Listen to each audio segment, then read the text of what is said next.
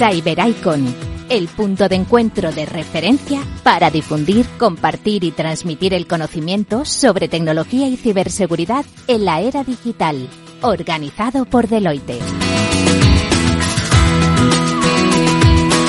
Nos encontramos aquí en CyberIcon, es el evento de referencia en tecnología y ciberseguridad organizado por Deloitte y en el que eh, empresas, expertos eh, de la comunidad de ciberseguridad se han dado cita en el Within Center de Madrid para hablar sobre cuáles son los grandes desafíos, las estrategias que deben adoptar las compañías para hacer eh, frente precisamente a los grandes retos en materia de ciberseguridad. Y entre los expertos aquí convocados se encuentran los especialistas de Akamai. Con ellos estamos, estamos concretamente con Julen Cordón, que es Senior Solutions Engineer de Akamai, al que ya saludo. ¿Cómo estás, Julen? Bienvenido. Muy bien, muy bien. Encantado de estar aquí hablando con vosotros. Oye, nos acompañan además en esta conversación dos expertos de Deloitte, Daniel Macías, que es Delivery Lead Risk Advisor Cyber Deloitte, Daniel, ¿qué tal? ¿Cómo estás? Muy bien, aquí encantado de acompañaros en esta charla sobre la microsegmentación. Pues vamos a charlar también igualmente con Gonzalo Herreros, que es igualmente Senior Risk Advisory Cyber de Deloitte. Gonzalo, bienvenido. Hola, muchas gracias también por estar aquí. Oye, vamos, si os parece, ya nos ha dado Daniel un poco pistas para hablar de Zero Trust y microsegmentación.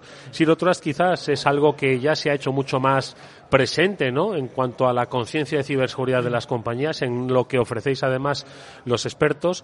Pero cuando hablamos de, microsegmentación, ¿a qué nos referimos? Julen, sitúanos un poco. Muy bien. Eh, correcto, Zero Trust se está convirtiendo en un estándar de facto en, la industria. Eh, cuando hablamos de microsegmentación, hablamos de un componente esencial dentro de esta estrategia de Zero Trust.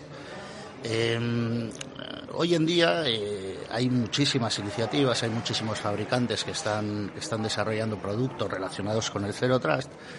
Em, me gusta, para, para, que todos los puedan comprender qué es la microsegmentación o dónde la, la incluimos dentro de, este, de esta estrategia, eh, me gusta una definición muy sencilla de Cero Trust, que es eh, actúa como si, tuvieras una brecha de seguridad en estos momentos. Eh, todas las grandes organizaciones tienen grandes inversiones de controles de seguridad, pero en todas, todas, todas las organizaciones, cuando son lo suficientemente grandes, existe un problema relacionado con la segmentación. No están lo suficientemente segmentadas.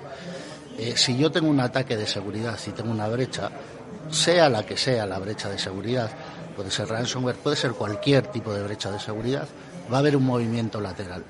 Y ese movimiento lateral hay una manera efectiva de pararlo, que es mediante la segmentación. Como existe ese gap entre lo que, lo que conviene y lo que debería tenerse en cuanto a segmentación y lo que existe hoy en día en el 99,999% de, de las organizaciones lo suficientemente grandes, eh, hay un problema grave. Y ese problema es el que resuelve la microsegmentación. Facilita eh, eh, el que estas organizaciones puedan resolver ese problema de una manera eficiente, rápida y económica.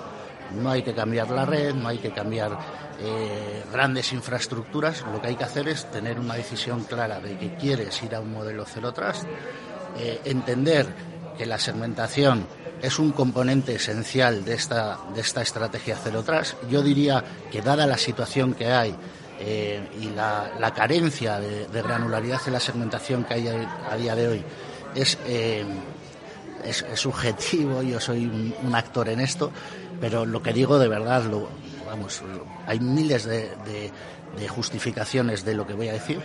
Eh, hoy en día cualquier organización que sea lo suficientemente grande, si quiere ir a una estrategia de cero trust, eh, el primer paso que debería dar es segmentar correctamente la organización.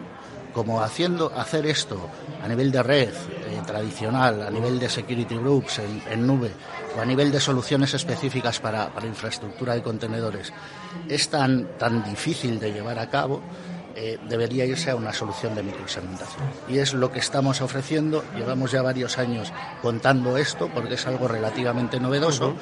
Eh, y es la manera de resolver este gap que hay en la industria. Entonces, tenemos una situación muy buena, eh, una oportunidad muy grande para que las organizaciones se puedan acercar a un modelo Zero Trust y utilicen soluciones de microsegmentación para ello eh, y, estamos en el momento eh, perfecto para que más y más organizaciones se puedan subir al barco de la microsegmentación. Buenas, Julen. Te quería acompañar tus palabras, sobre todo hablando de que estabas comentando, el hecho de que es necesario segmentar mejor las redes, que ahora mismo nos encontramos en una transformación digital en que muchas de las aplicaciones están migradas al cloud y con, esas redes planas que nos encontramos allí, pues es muy, muy difícil aplicar un control de red adecuado a las amenazas actuales. ¿no? Y como tú bien comentas, la microsegmentación nos ayuda sobre todo a identificar las comunicaciones necesarias y los procesos para que las aplicaciones funcionen correctamente y a entenderlas mejor por parte de las empresas, porque muchas veces hay un gap allí a,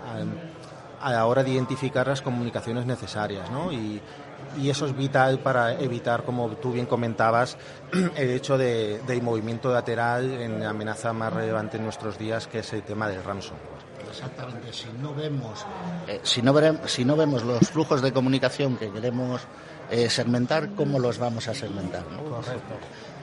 Hay, un problema de entendimiento y, sobre todo cuando haces el despliegue de una solución de este tipo, como la que nos viene a presentar hoy eh, Juden, que, viene con Akamai, eh, con Guardicore y desde mercado en microsegmentación, pues al final es una forma de representar de forma visual estos flujos de comunicaciones y, y ayudar a las empresas notablemente. Decías, Julen, de todas formas, que este, esta solución es de fácil implementación, ¿no? ¿Y cuál es un poquito el procedimiento o el proceso que debe seguir una gran compañía para sumarse a la microsegmentación? Eh, digamos, el, efectivamente, es muy sencillo. Tenemos, tenemos ejemplos reales de, grandes organizaciones. Eh, uno de los bancos más grandes a nivel mundial, por ejemplo, tenía la necesidad de segregar desarrollo de producción Hablamos de, decenas de miles de servidores, eh, de, miles de redes diferentes, miles de firewalls. Eh, esto que puede parecer sencillo, cuando lo llevas a la operativa, de hecho llevaban tres años intentando hacer esto y cada vez que venía el auditor, eh, pues detectaba mm, comunicaciones entre desarrollo y producción que no estaban identificadas y que no deberían estar ocurriendo. con nosotros esta, este, mm, esta segregación se hizo en cinco meses llevaban dos años. Entonces los ahorros de tiempo son eh, muy grandes. No solo eso, eh, como estás tocando la red, si no tienes una solución de este tipo, es muy habitual tener paradas de servicio. Cualquier organización que esté grande, que esté haciendo una segmentación a nivel de red o en nube pública o en contenedores, cada semana eh, va a hacer un análisis de cuáles son las aplicaciones que ha tirado. Hay paradas de servicio. Has parado, has hecho un cambio en la red que ha ocasionado que determinada aplicación se caiga porque eh, hay una dependencia entre esta aplicación y otra que no llega. Eh, todo eso te lo evitas. Entonces, es muy rápido eh, y encima te evitas paradas de servicio, con lo cual se hace todavía más rápido. Eso en cuanto a la implantación. El mantenimiento también es mucho más sencillo. ¿Por qué? Eh, porque nos abstraemos absolutamente de la infraestructura que haya por debajo. Eh, nosotros es una solución basada en software eh, que se abstrae absolutamente de dónde estén las cargas de trabajo. Da igual que estén en nube pública, da igual que estén en servidores físicos o virtuales tradicionales o en contenedores tú vas a agrupar lógicamente los activos de la manera que a ti te interesan. Estos son mis activos de desarrollo, estos son mis activos de producción, estén donde estén, pertenezcan a las redes que, pertenezcan, sigan las rutas que sigan, y a partir de ese momento vas a ver cómo desarrollo se comunica con producción y vas a tener simplificando, pero para que se entienda, un botón para decir estas comunicaciones que, que, la herramienta me dice que están ocurriendo hoy, yo quiero que sigan ocurriendo en el futuro y cualquier otra bloqueamela. Es tan sencillo como eso. Eh, despliegas la solución, eh, haces eh, un diseño de cuáles son las agrupaciones lógicas que quieres aplicar a los activos, ejecutas la segmentación en base a estas agrupaciones lógicas, abstrayéndote de la infraestructura de red y luego tienes un mantenimiento sencillo porque cualquier nuevo flujo de trabajo que bloquee la herramienta te va a alertar y vas a identificar rápidamente qué, por qué se está bloqueando, qué reglas se están aplicando a ese bloqueo y vas a poder aplicar reglas genéricas también. No solo eso, como está basado en etiquetas, si yo tengo un activo en, en un data center eh, tradicional y me llevo ese activo o ese, esa aplicación a la nube, la etiqueta de, que esta es mi aplicación de contabilidad y debe seguir conectándose con mi aplicación de identificación, de, pagos y de clientes, eh, se va a seguir manteniendo, porque es lógica. Nosotros aplicamos las reglas a estas agrupaciones lógicas, a estas etiquetas. Con lo cual, efectivamente, es muy sencillo, muy eficiente de mantener y es lo que de verdad te permite hacer una, una segmentación granular y por acompañar un poco lo que nos ha comentado Julen, resumir un poco las, para mí las cuatro o cinco fases principales que tiene un proceso de microsegmentación, que sería el primero de ellos, como ha dicho Julen, eh, la instalación de la gente, estará la gente en todos los nodos de la red, independientemente de que sea un entorno cloud, un entorno on-premise. Aquí hay muchas soluciones que te van a ayudar en este despliegue y van a automatizar el proceso, como puede ser el SCCM, Intune, Ansible, de tal manera que no tengas que hacerlo de manera manual. Luego, una segunda fase. Perdona, este apunte. ¿eh? Eh, sin parada de servicio, instalar a la gente con cualquiera de estas soluciones no va a exigir reinicios, no va a exigir parar la red se instala en 20 segundos y sigue sin, necesidad de reiniciar nada. Luego, la segunda fase consistiría en el etiquetado, que como bien ha dicho Julen, bueno, aquí podemos diferenciar entre los diferentes entornos de desarrollo que tiene una organización, entorno de desarrollo, preproducción, producción o incluso sandbox, y luego también las diferentes aplicaciones que se están ejecutando y corriendo dentro de tu entorno organizativo. Y esto, al igual que ocurría anteriormente, se puede automatizar. Hay herramientas como el CMDB, donde tú puedes tener ya las etiquetas para cada uno de los activos que tú tienes dentro de la red y cuando se haga el despliegue, aplicar esas etiquetas automáticamente sobre los diferentes recursos que tienes de la organización. Entraríamos luego como decía Julen, en una fase ya de aprendizaje, en el cual pues aprendes todas esas comunicaciones que se están produciendo entre los diferentes nodos de tu organización y a partir de ahí determinas qué tráfico es legítimo y empiezas a crear políticas o reglas asociadas a ese tráfico legítimo. Y ya entraríamos en una última fase que es aplicar el modo bloqueo, que es todo aquello que no es legítimo, lo bloquearías de tal manera que se quedan únicamente las comunicaciones entre los nodos que verdaderamente deben comunicarse. Y ya por último, bueno, pues una fase de monitorización en el cual si ves cualquier tipo de alerta que se pueda generar en uno de los nodos, podrías llegar a bloquearla para evitar la propagación de cualquier tipo de ransomware o movimiento lateral que pueda estar ocurriendo dentro de tu organización. Oye, una última cosa, Julen, al final, eh, lo que nos habéis expuesto, lo que has explicado y que tanto Daniel como, como Gonzalo han, defendido con, con vehemencia, pues eh, es algo que responde no solo a la necesidad de las amenazas que se están produciendo, el formato, sino también a la propia estructura de las compañías, como en su proceso de evolución o transformación digital, ¿no? pues van eh, segmentando, estructurando sus propias operativas. ¿no? Efectivamente, el, negocio y la situación del negocio y cómo y esa evolución eh, que estás comentando afecta mucho a la segmentación. Eh, vemos todos los días nuevas adquisiciones por las cuales hay que confluir diferentes redes. Eh, vemos eh, segregación de, grandes organizaciones, eh, una organización industrial que tiene un montón de plantas vende una planta, pero durante un periodo de transición esa planta debe seguir sus, sus activos IT tienen que seguir accediendo a determinados recursos de, de la, de la organización que ha vendido esa planta eh, cómo segregamos esas redes, cómo unimos esas redes, eh, cómo controlamos qué es lo que se puede conectar y, cómo, y qué es lo que no, eh, cómo antes de confluir dos redes yo garantizo que no hay un ransomware, por ejemplo, dentro de alguna de estas plantas que he adquirido y lo meto dentro de mi red y tengo un problema grave de seguridad, porque no, no tengo una manera sencilla de controlar a qué recursos específicos debe, deben llegar eh, desde estas redes y a qué otras cosas no tiene que llegar. Y todo esto eh, está muy relacionado con eh, qué es lo que necesita acceder cada recurso de mi red. Tengo un servidor que necesita conectarse con mi domain controller por este puerto a este proceso. Tengo una aplicación que necesita conectarse con estas tres aplicaciones. Con estas tres aplicaciones, no con el resto del data center. Segmentemos, aislemos. no hay manera más efectiva hoy de reducir el riesgo ciber que, yéndose a un modelo de microsegmentación, segmentando de la manera que se quiera eh, la red. Sin interrupciones de fácil aplicación, continuidad, atendiendo a las necesidades eh, de negocio y operativas, que evolutivas y muy cambiantes en estos entornos y respondiendo a esas eh, complejidades en cuanto a las amenazas. Yo creo que ha quedado muy claro el concepto que ofrece Akamai y que ha tenido la gentileza de compartir con nosotros en esta eh, conversación en Cyber Icon.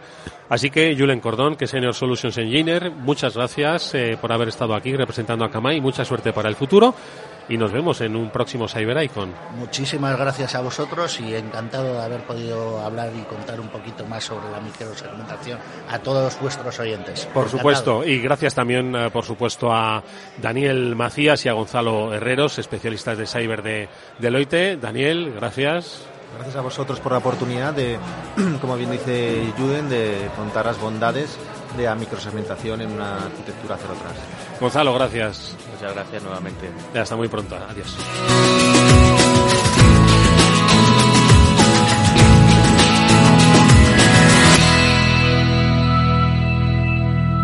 Estamos hoy en CiberIcon, el evento de referencia de Deloitte, y continuamos con una, dos personas que nos van a hablar de la importancia de la protección del dato. Estoy con Nacho Franzoni, que es Solutions Engineer Manager de Iberia para Netscope, una empresa de referencia del sector de ciberseguridad, y estoy también con Carlos Gómez, gerente de la línea protección del dato de Deloitte. Chicos, eh, una de las grandes, eh, quizás, retos que tienen todas las organizaciones, que es la protección del dato. Contarnos un poco de qué vais a hablar y cómo se puede proteger el dato para las organizaciones. Bueno, pues muy buenos días. Pues efectivamente, ¿no? Uno de los grandes retos eh, actuales que tienen las empresas es la, protección del dato, ¿no? Y más aún con el, nuevo contexto, con la nueva arquitectura que presentan casi todas las, las empresas, ¿no? Eh, con ese almacenamiento en la nube eh, que ahora mismo está tan, tan, tan extendido, ¿no? Pues justo vamos a hablar un poquillo de, eso, ¿no? De cómo ha evolucionado esa arquitectura en lo referente a, los almacenamientos de, de los datos y eh, cómo estas nuevas tecnologías, mm, estas tecnologías eh, SASE, de la que Netscope es eh, principal referente en el mercado, pues han evolucionado ¿no? para llevar ese perímetro de protección eh, pues de lo que actualmente era la red interna de las, de las empresas a un perímetro de protección cloud. pues lo primero, buenos días. gracias por invitarnos, gracias por invitarnos también eh, del al evento. Como bien comentaba Carlos, una de las cosas que nos ocurre a todos los usuarios es que utilizamos el cloud de forma masiva y lo utilizamos, eh, fijaros, eh, yo os, hago una pregunta. ¿Cuándo fue la última vez que borrasteis un fichero? Puede ser hace bastante tiempo. O sea, si yo me remonto hace 5 o 10 años, yo tenía un espacio de disco bastante limitado y tenía que ir borrando información. Hoy en día, como prácticamente es infinito, ¿qué ocurre? El, el cloud me proporciona esa, bueno, no infinito, pero prácticamente el no olvidarme de borrar información. Y lo que les ocurre a las empresas Está claro que al usuario le, ocurre esto, pero lo que ocurre a las empresas es que hay muchísima información confidencial que no sabes dónde está. No sabes si está en WeTransfer. El usuario es consciente de que utilizando WeTransfer es un riesgo para el dato. O sea, muchas veces hablamos en Netscope que hay que proteger al usuario, pero también hay que proteger el dato es muy importante entender y entrenar al usuario que herramientas tipo WeTransfer, iLove PDF, eh, un gran etcétera de aplicaciones suponen un riesgo a la confidencialidad y la, eh, bueno, al final quién es el quién es el propietario del dato. Y aquí es muy importante no solo entrenar al usuario, sino como comentaba Carlos, asignarlos o ser capaces de que la arquitectura que ahora mismo tenemos todos en mente, que es que el usuario del dato puede estar en cualquier sitio, cómo protegerlo. Y ahí es donde, pues, eh, gracias a Netscope lo podemos eh, conseguir. Yo creo que dar en la clave, porque muchas veces muchas empresas con la parte de, de WeTransfer, etcétera, no son conscientes de que esa propiedad o esa confidencialidad de la información se puede ver eh, afectada por compartirlo en plataformas de terceros, que además no son plataformas de la compañía ni que tienen unos niveles de seguridad eh, adecuados. Y hablábamos antes, fuera de micrófono, Nacho y yo, de uno de los retos que pues quizás era un poco una tira cómica, pero al final es una realidad, que es, oye, eh, están hablando dos personas, que estás enseñando una información y de compártemela y dice, ¿cómo la quieres? ¿La quieres por correo? ¿La quieres por Drive? ¿La quieres por la forma que sea? Y le dice le responde sorpréndeme dice no, la sorpresa no es sorpréndete sino si lo vas a encontrar ¿crees que esta es la realidad Carlos lo que nos encontramos a día de hoy en muchas empresas? Sí, sí, por supuesto o sea, hoy hay una facilidad para compartir eh, documentos para enviarlos que, que bueno que, es increíble ¿no? y efectivamente como comentaba antes Nacho muy importante esa parte de concienciación, ¿no? de, educación a, los usuarios y que realmente sepan qué información tienen eh, entre manos ¿no? y cuáles serían las medidas adecuadas o los canales, eh, digamos, adecuados de, compartición. ¿no? Y bueno, para todos esos que se salen de lo que sería la, norma de cumplimiento, pues bueno, eh, tenemos herramientas como Netscope que nos ayudan pues precisamente a intentar delimitar cuanto, cuanto más mejor esos canales de compartición porque con, con Netscope podemos buscar dónde están perdidas estas copias de los datos en distintas clouds, eliminarlos en caso de que sea necesario. ¿No es así, Nacho? Sí, una de las cosas que primero intentamos, el primer hito de todos, es ganar visibilidad. En seguridad todos sabemos que sin seguridad, evidentemente, no, no controlas nada ni muchísimo menos llegas a, tener seguridad ¿no? o ciberseguridad. Pero lo, lo primero es visibilidad. Para eso tenemos, conectamos al usuario de forma transparente a nuestra red, que es uno de los, nuestros grandes diferenciales, y a partir de aquí hacemos descifrado SSL de todo su tráfico. Y eso es muy importante porque sabéis que si no somos capaces de ver el contenido en claro, no sabes si esa información que está moviendo el usuario es la foto del fin de semana, mm, no sé, comiéndose o visitando cualquier lugar interesante, o es un pantallazo de, pues, de alguna fórmula química eh, que puede ser propiedad intelectual de la compañía y que supone realmente un riesgo, ¿no? la, diferencia entre una cosa y otra. Al final es conectar al usuario, ganar visibilidad y a partir de aquí es muy importante tres, tres cosas. Entender la información. es, justo lo que acabo de decir, no es lo mismo una imagen de, de, los niños jugando en, el parque o una fórmula química que puede ser realmente relevante. Lo primero es entenderlo. Lo, lo segundo es detectarlo. Y lo tercero, y no mucho menos importante, es gobernarlo. Y aquí es donde viene ya, yo creo que el, el sumum de la, de la dificultad, ¿no? del desafío. El gobernar el dato significa en tiempo real discernir si es, si es o no importante. Porque realmente que el usuario use WeTransfer, bueno, pues evidentemente supone un riesgo. Lo que supone realmente un riesgo y donde las compañías se tienen que enfocar es que el usuario no suba información confidencial. Y esa, esa es la gran diferencia, ¿no? Y llegar a ese punto final de nosotros en Nesco hablamos mucho del contexto. El contexto significa qué aplicación estás utilizando, qué riesgo supone esa aplicación, qué riesgo supone la actividad que el usuario está haciendo a, esa aplicación. Por ejemplo, WeTransfer. No es lo mismo descargar un fichero que subir un fichero. La actividad no es ni muchísimo menos la misma. Supone un riesgo de cara a la información, evidentemente, se haga un upload, no se haga un download. Entonces, al final, gracias a ese contexto, somos capaces de gobernar el dato y nos estamos enfocando quizás mucho en la parte de navegación. Pero si yo ahora os pregunto, decirme eh, un, dos, tres, ¿no? Decirme eh, cuatro o cinco maneras que un usuario puede exfiltrar una información, queriendo o no queriendo. Yo ya no entro si es intencionado o no, pero sin querer. ¿Qué, qué se os ocurre? Mira, Carlos, tú primero. ¿Qué se te ocurre para sacar un fichero? vía email, eh, subirlo a la web, sacártelo en un USB, se lo puedes imprimir, el protocolo Bluetooth ya. Claro, si es que eh, fijaros que no hay que ser de la NASA, ¿sabes? Para, para acabar diciendo, me lo imprimo. Yo he impreso a veces documentos que he pensado, ostras, pues igual no debería estar haciendo esto. Pero de forma inconsciente, ¿eh? incluso, joder, dedicándome a, esto. Eh, no solo, evidentemente, nuestra forma diaria de trabajar es vía web. O sea, sin Internet ahora mismo no somos nada. Pero el, estado del dato es muy importante. Antes con, con Pablo lo, hablábamos que hay diferentes estados del dato y en cada uno de ellos hay que hacer una estrategia diferente. Vale. Eh, cuéntanos un poquillo también, Carlos, esta estrategia del dato. ¿En qué situaciones puede estar el dato? Entiendo que hay distintos momentos en los cuales el dato es más importante o hay distintas estrategias para proteger el dato según en qué momento estemos. Cuéntanos un poquillo eh, pues sí, o sea, para proteger el dato, pues lógicamente hay, que conocer ¿no? la naturaleza del dato, pero es muy importante también, eh, como dices, el estado del dato, ¿no? que nos lo podemos encontrar en varios estados, pues por ejemplo, en reposo. ¿no? En reposo, pues un ejemplo sería un doc eh, almacenado en SharePoint, por ejemplo. puede estar en, en, transfer, ¿vale? Puede estar en movimiento, que eso puede ser pues una subida de un Excel a, a, WeTransfer, ¿no? Por ejemplo, que, que comentaba antes Nacho.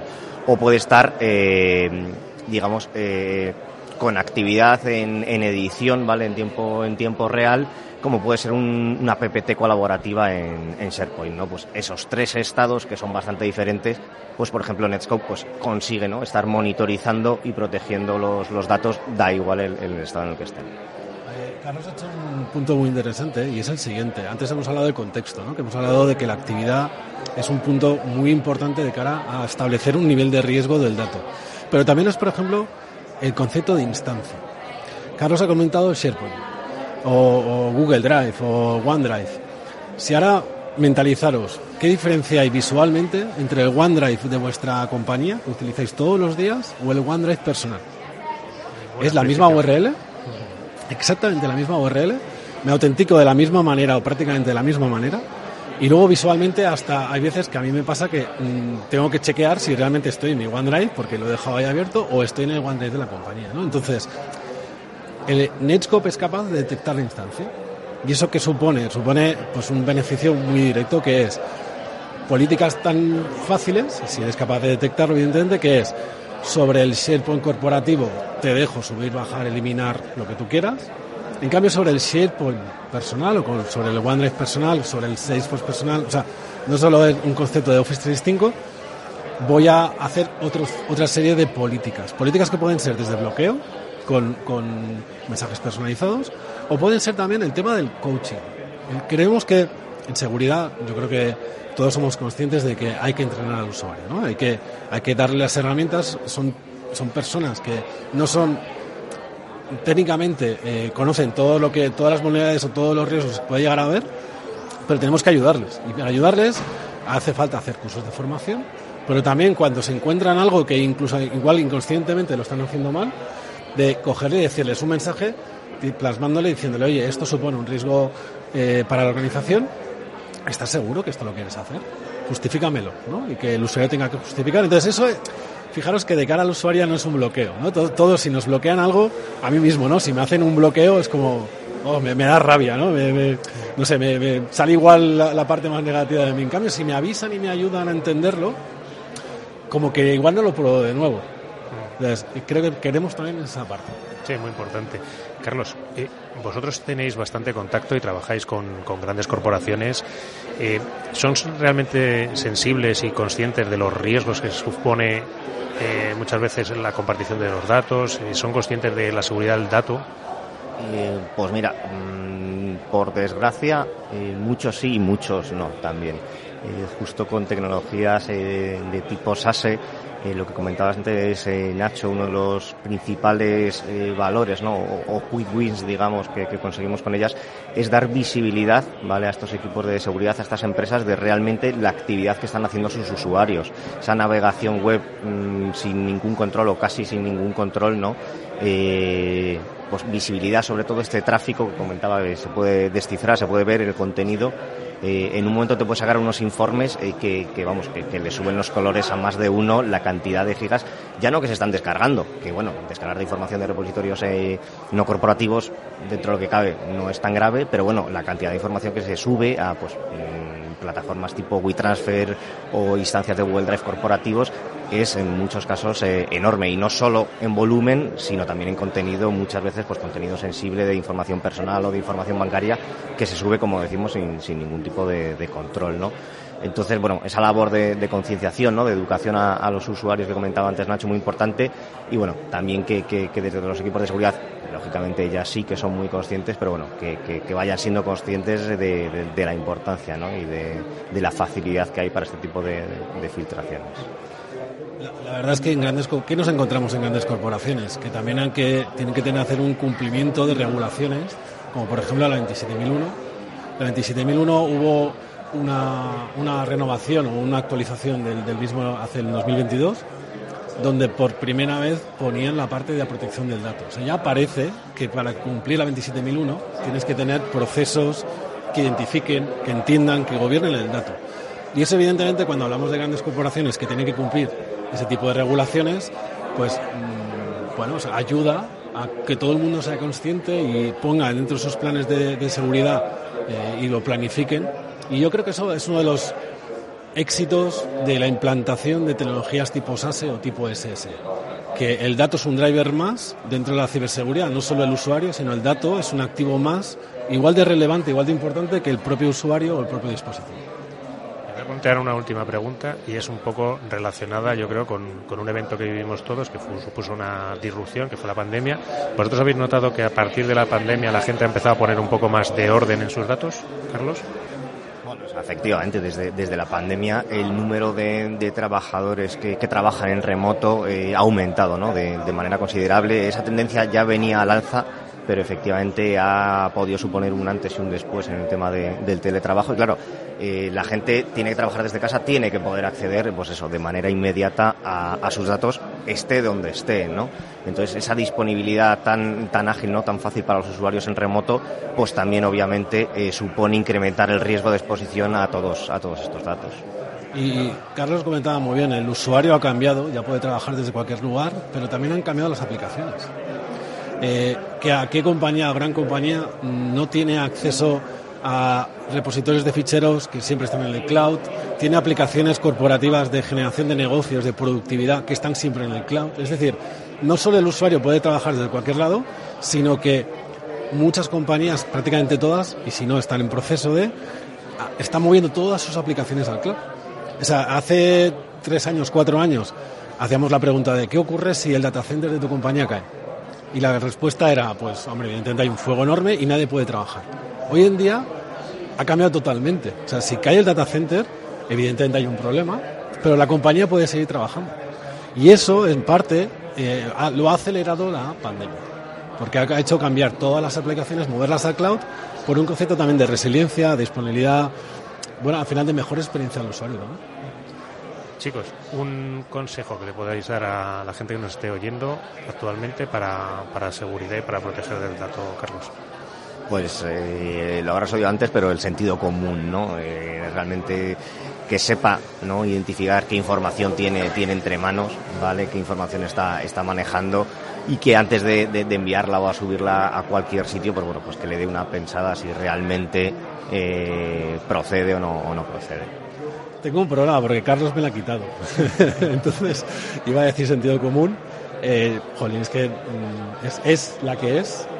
Con herramientas como Let's un macho, la tengo eh, fácil. Eh, claro, claro. Entonces iba a decir la, la el, iba a decir que creo que herramientas tipo SS hacen que los desafíos que supone que el dato y el usuario estén en cualquier sitio seamos capaces de resolverlos, seamos capaces de, además de dar visibilidad, además de dar control y evitar pues las cantidades de fugas de información que estamos viendo eh, desgraciadamente en muchas compañías, evitarlas y sobre todo que la experiencia de usuario sea mejor que, que no antes. Muchas gracias chicos y nada, a seguir disfrutando del Ciber Icon. Muchísimas Venga, gracias. Muchas gracias.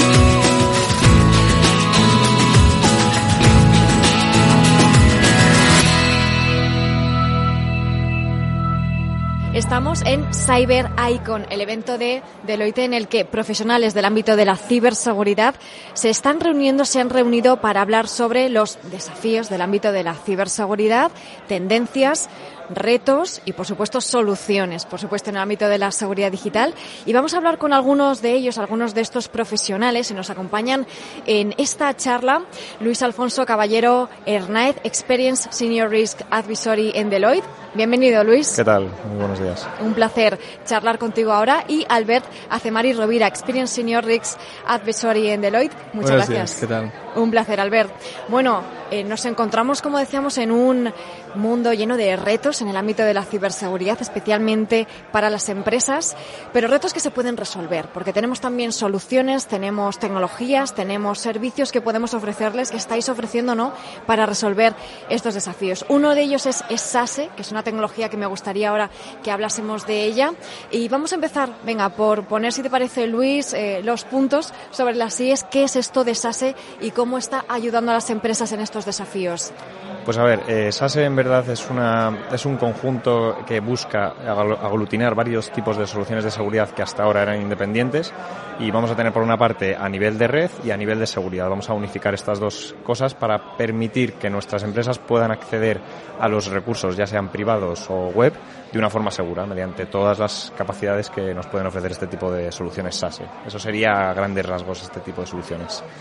Y también al ver, como estamos en un mundo realmente complejo, sobre todo si hablamos en términos de ciberseguridad, esta unificación es lo que permite de alguna manera pues simplificar ¿no? todo esto que, que están enfrentándose las eh, compañías. Exactamente, como decía mi compañero Luis, SASE lo que está haciendo realmente es juntar ¿no? estas dos tecnologías de seguridad y de red y vemos que el mercado se va cada vez moviendo más a soluciones únicas que un mismo proveedor nos puede dar todo el conjunto, todo el abanico de soluciones de seguridad que llamamos SASE, más las SD-WAN, que son la parte de red de, de esta tecnología.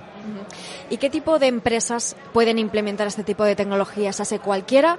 ¿O, Luis, tienen que tener algún tipo de madurez inicial? ¿Tienen que haber hecho algo, algo antes los deberes, ¿no? que se suele decir?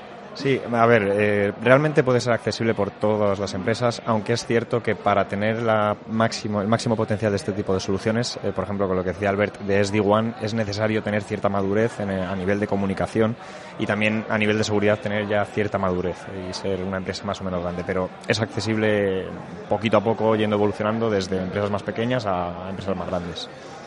¿Cuáles son eh, la empresa tipo, Albert, a las que estáis ayudando eh, a implementar SASE? Pues la verdad es que tenemos clientes muy heterogéneos. Tenemos, hablamos de grandes bancos, farmacéuticas, cualquier tipo de empresa que ahora mismo se esté expandiendo, ¿no? que esté adoptando nuevas tecnologías, sobre todo en la nube, está buscando estas tecnologías SASE para asegurizar ese acceso y para asegurarse sobre todo que sus datos se quedan donde deberían estar y no tienen ningún tipo de fuga de ellos. Aquí habéis dado en el clavo, ¿no? Los datos. Es que esto es fundamental. Estamos hablando de tecnologías SASE. Zero Trust también eh, entiendo que tiene muchísimo que ver con todo esto, porque los datos ahora mismo están en cualquier lugar y hay que protegerlos y hay que proteger ese acceso, ¿no? Que los usuarios solamente puedan acceder a lo que realmente necesitan y que en el caso de que esos datos eh, se pierdan, que estén lo más seguros posible, ¿no? Sí, al final la ciberseguridad, una de las principales cosas que busca es proteger nuestros datos. Y efectivamente, eh, a la hora de navegar hacia el Internet, nuestros datos corporativos es una de las cosas que más nos tiene que preocupar para evitar que puedan fugarse o que desde fuera puedan acceder a nuestro entorno corporativo y poder acceder a ellos. O sea que principalmente sí que es una de, los, de las preocupaciones eh, de las empresas, el proteger el dato. Y esto es así porque los principales ciberataques que estamos viendo, ¿no, Albert? Se dirigen a esto, ¿no? Precisamente a robar el dato, a comprometer el dato. Eh, ¿Qué tipos de desafíos estáis viendo vosotros con, con, los clientes con los que trabajáis? Sobre todo lo que estamos viendo es que casi un 95% de la adopción de nuevas herramientas en el cloud de SaaS están pasando completamente fuera de los departamentos de IT. Por lo tanto, lo es lo que llamamos Shadow IT, ¿no? Uh -huh. Esas aplicaciones en la nube que nadie sabe desde la parte de seguridad que se están usando, que IT no controla y que la gente usa. Esas son las aplicaciones donde los datos se descontrolan, ¿no? quedan desperdigados y no sabemos cómo, cómo se están moviendo ¿no? en estas soluciones. Por lo tanto, gracias al SASE lo que vamos a poder hacer es identificar qué es este Shadow IT y poner políticas y restricciones para que no exista y que todo el uso del SaaS sea uso de SaaS corporativo. Claro, esto es un auténtico problema porque lo que necesitamos, ¿no, Luis? Es esa visibilidad que muchas veces eh, las empresas a lo mejor se centran en otras cosas y, y, dejan de lado esto que es un auténtico básico, ¿no? Efectivamente, sí. Y gracias a estas soluciones SASE vamos a tener mucha monitorización. Vamos a tener paneles centralizados donde vamos a ser capaces de ver qué tipo de usuarios de departamentos hacen uso de qué aplicaciones, eh, qué tipo de datos están utilizando en esas aplicaciones. Entonces nos da una visión muy global de, de toda nuestra empresa y cómo interactúan los usuarios con, con las aplicaciones web. ¿Y cómo estáis viendo el, el futuro? ¿A dónde se dirige el, el mundo SASE? Estamos hablando, y, y, muchísimo, ¿no?, de nuevas tecnologías emergentes de inteligencia artificial. Eh, ¿Va a evolucionar de alguna manera en este sentido? ¿Más automatización, quizás, Luis? Eh, sí, a ver, al final eh, todo el tema de la evolución, por ejemplo, del broadband mobile, de las redes 5G, etcétera, eh, gracias a estas evoluciones nos vamos a, nos va a permitir a mm, eh, prescindir un poco más de tecnologías eh, más legacy que podíamos tener y al final pues gracias a esto también vamos a poder aprovechar pues eh, machine learning inteligencia artificial para ofrecer pues por ejemplo la actualización a nivel de malware de eh, constante tiempo real de, de, actualización y, y, de nuevas eh, inteligencias de amenaza que pueden existir La inteligencia no al ver es fundamental en este aspecto, ¿no? Está todo evolucionando tan rápido que al final necesitas estar eh, ahí en la cresta de la ola, ¿no? Exacto, estar a la última y sobre todo lo que estamos viendo es que muchos vendors de SASE lo que intentan hacer es siempre estar un paso por delante, ¿no? De las nuevas tecnologías. Por ejemplo, lo vimos cuando la explosión de ChatGPT, ¿no? El año pasado, todos los vendors de SASE al cabo de un mes ya estaban explicándonos cómo configurar las soluciones para proteger nuestras compañías para que no hubiese fuga de datos por, eh, por OpenAI porque la gente no lo usase de forma incorrecta. Por lo que ya vemos que los vendors están siendo muy proactivos a la hora de securizar estas nuevas tecnologías. O sea, que estáis detectando, se han detectado realmente estas fugas ¿no? de información debido a estas herramientas, plataformas de inteligencia artificial. Bueno, conocidas, conocidas ya las que ya vemos públicas, pero sobre todo hay el miedo, ¿no? El de decir, ostras, no, muchas de estas empresas de inteligencia artificial no ofrecen quizás la transparencia, ¿no? De qué uso de los datos hacen. Por lo tanto, no queremos que nuestros empleados no las puedan usar, porque son realmente herramientas fenomenales para la productividad, pero sí que queremos que las usen de forma consciente y no con datos que puedan, pues, poner en riesgo, ¿no? Nuestra confidencialidad. Habéis dado en una de las, de las claves, que es la confianza, ¿no? La, la seguridad, la ciberseguridad se basa en esa confianza y realmente pues eh, soluciones como SASE lo que están permitiendo es eso, ¿no? Poder aprovechar la tecnología, todas las ventajas que tiene, pero implementando esa capa de seguridad que te permite estar más seguro, más tranquilo, ¿no? En la operación del día a día de la empresa. Sí, o sea, al final en la ciberseguridad se orienta a cumplir con la confidencialidad, con la integridad, con la disponibilidad. No es únicamente la confianza, también esa integridad que nadie pueda modificar nuestros datos y que encima puedan estar disponibles en todo momento. Y con las soluciones SASE vamos a poder dar mayores capacidades a estas tres eh, pues, puntos de CIA, de confidencialidad, integridad y disponibilidad. Pues eh, fantástico, muchísimas gracias a los dos. Gracias Luis por haber estado con nosotros, por darnos tantos datos. Gracias Albert. Seguimos disfrutando de este Cyber Icon de Deloitte y seguimos analizando todas estas tendencias y soluciones en el ámbito de la ciberseguridad. Hasta la próxima. Muchas gracias.